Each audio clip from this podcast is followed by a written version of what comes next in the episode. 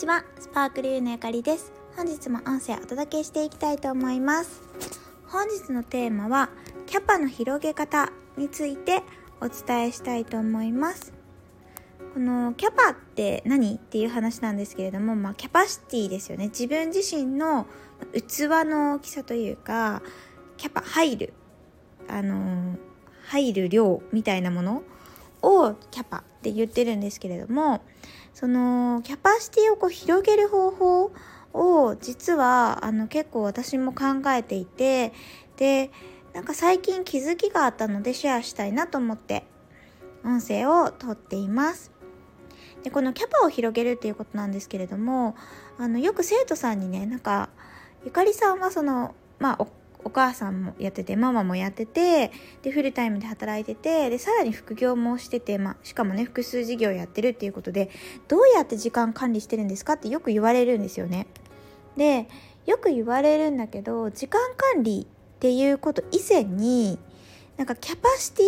そのそもそもの入る量っていうのがベース違うっていうことがあるかなって思います。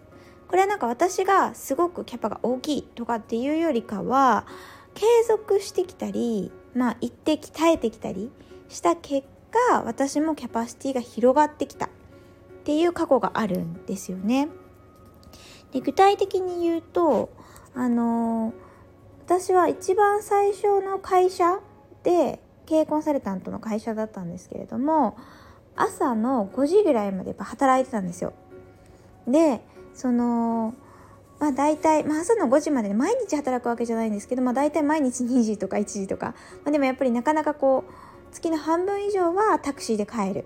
で、えー、と月の半分ぐらいはうんタクシーじゃなくて電車で帰れるかなっていうぐらいやっぱ遅くまで働いていてそれだけもう仕事に全力投球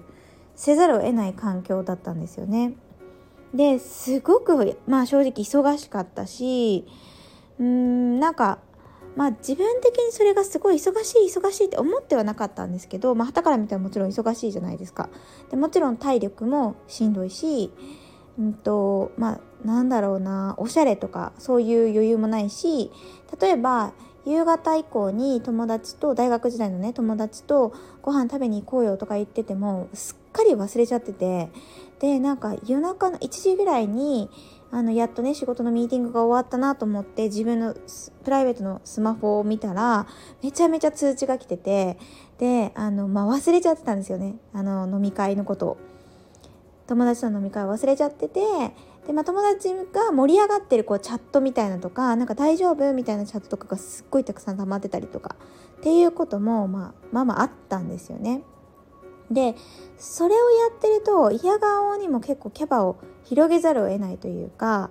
その時間をずっと使い続けることができないのでいかに仕事を短くできるかっていうことを考えるようになったんですよね。で特に私はその1社目のタイミングから副業を始めたいっていうことを考えていました。で私の場合はいきなり副業を始めたというよりはイメージコンサルタントといってパーソナルカラーとか骨格診断っていう、まあ、資格勉強をしてでそれをあのベースに副業をするっていうことを決めていたのでその勉強の時間を取らなきゃいけなかったんですよ。でその毎日ね夜中まで働いて、まあ、土日は一応休みなんですけれどもっていう中であの勉強もして新しいことね入れなきゃいけなかったのでなんか今できることまあ少しでも仕事の時間を効率よく終わらせてで例えば上司にレレビューをしてもらう時もなんか5回レビューとかはやっぱしてもらえないわけですよ。そんなことやってたら時間がなくなっちゃうのでなんかできるだけそのどういうことが求められてるのかなっていうことを一番最初に把握してレビューの回数を少なくするとかそういうことをすごい工夫してきた経緯があるんですね。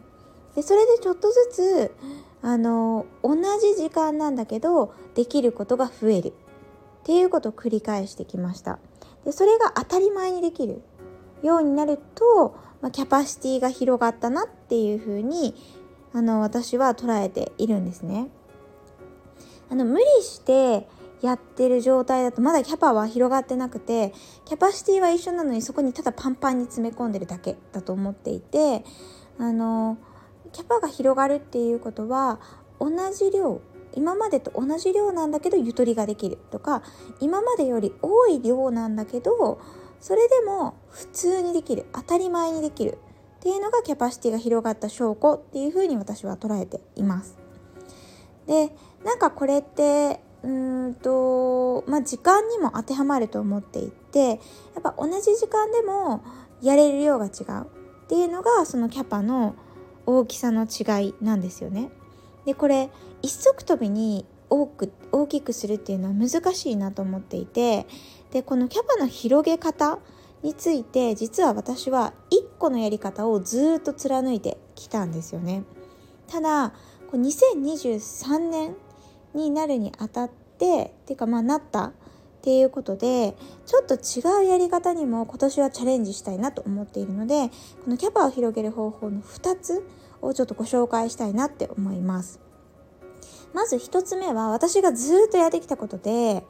えっ、ー、とまあ今あるやってることですよね。まずキャパシティっていきなり広がらないので例えばその1社目の忙しい仕事だったらその仕事に時間をできるだけかけないように効率化したり質を上げたりする。これがまずやっぱ一番ですね。でそこにちょっと最初はパンパンなんだけど新しいことを入れてでそれを1ヶ月ぐらい回す。っていうことを私はずっとやってきました。でそうするともともとやってた仕事とかねの時間がギュッと圧縮されてで残ったあの、時間で新しいものをやれると。でちょっと1ヶ月ぐらいするとね慣れるんですよねちょっと最初大変なんですけれども1ヶ月ぶっちゃけその何て言うのかなスポーツ根性みたいな感じで私も体育会出身なのでやりきるんですよでそうすると自分の中でその新しく入ってきたものも効率化する方法だったりとか自分にフィットするやり方だったりとか自分の生活リズムにどう組み込んだら一番あの負担がなくできるのかなっていうことが分かってであの新しいことと今までやってたこと両方を当たり前のように日常に組み込めるようになるで、まあ、要はキャパシティも広がるっていう方法をとってきました。でこれはね何回もこのキャパを広げるっていうタイミングがあってえー、っと例えば、まあ、もちろん子供を産んだ時ですよね。子供を産んだ後に子育てをしながら会社員と副業をやるっていうスタイルになったのでそこでまずキャパシティは広がりましたしあとは新しいビジネスを立ち上げるみたいな時も結構私はこのやり方でやっていて今までのあのやっている中でキャパがどんどん広がってきて結構余裕で回せるようになってきたなとかってなったらあの新しいことを入れ込んでいくっていうのをやってたんですよね。でただやっぱりこの1ヶ月結構苦しい時期とかはどうしても挟んでしまうしそこでなかなかこうスタイルが確立しなかったらまあちょっと合わないなっていうものを捨てていったりとかする必要はあります。で、えっと、このやり方はまずは何をやったらいいんだろうって分かんない方とかやること自体がそんなに多くない方？例えば、うんと、私も今いくつか授業やってますけれどもなんか最初は本当に何やったらいいか分かんなかったんですよ。今のままは嫌だなっていう感覚だけがあってでも何ができるんだろう？何をやればいいんだろうっていうのが分かんなくてでいろいろ探してでまあ仮なんですけどイメージコンサルタントかなって思って始めたんですよね。でそういうパターンの場合は入れるのが1個だけなのでまずはやっぱ今の目の前の仕事を全力でやって圧縮してでかつ新しいことをやるっていうスタイルがおすすめかなって思います。でただその2個目のやり方ですね。キャパの広げ方2つ目。こっちは私はこれからチャレンジする。今までも無意識にやってた部分はあるんですけどもっと大きいことにチャレンジしたいなって思っているのであの2023年やりたいって思っている方法それをこれからシェアしたいなと思います。でそれは捨てることですね。とにかく先に捨てる。これを徹底的にやりたいと思っています。っていうのも、まあ、どういうことかっていうとキャパシティを広げる時にさっきもともとあるものを圧縮して余白を作るって言ったと思うんですけれども圧縮するんじゃなくて結構大きくボンって捨てると余白自体が大きく開くわけですよね。そうすると次のやりやりたいことが決まってればもちろんそこに入りますし決まってなくても舞い込んでくるものなんですよね余白があると。自分が本当にやりたいことにあの目が向くようになったりとかするのでなんかそれをもっと経験として増やしたいなと思ったのが2022年の振り返りの時にそう思いました。でこれなんでそう思ったかっていうと2022年振り返った時になんか正直すごく忙しかったなっていう記憶だったんですよ。で正直結構キャパオーバーしてた年だったなと思っています。で前回ねそのいろいろなキャパシティというか制約はあるけどやりたいことをやろうよっていう音声を出したと思うんですけれども一定やれたんですけどやっぱりキャパがオーバーしてるので一個一個を味わいきるみたいなところがどうしても薄くなっちゃったんじゃないかなって思ったんですよね。でこれはちょっと仕事の負荷本業の負荷がすごく大きくなったりとか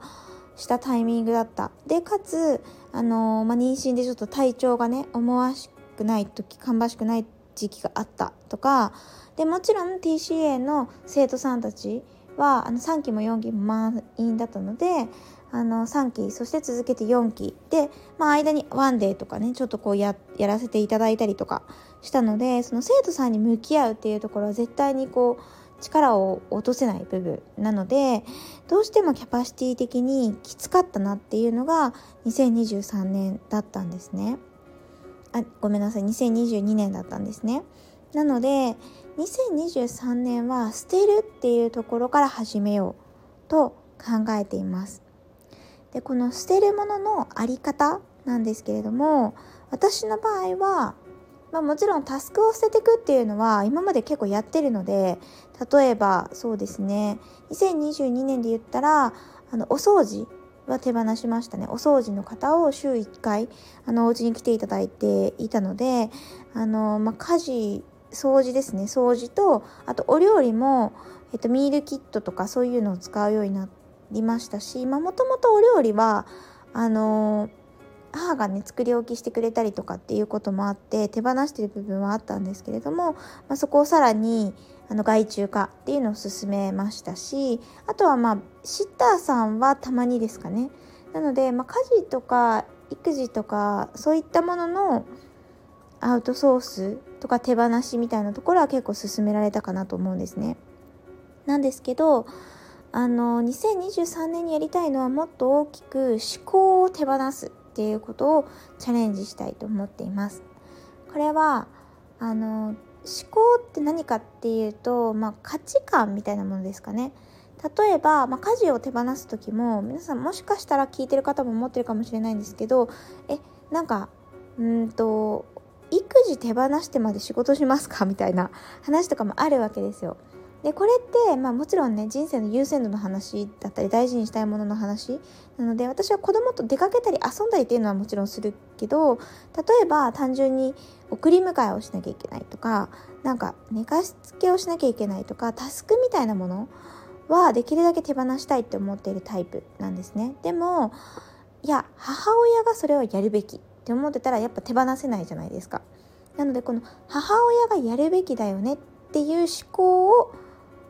思想価値観を手放す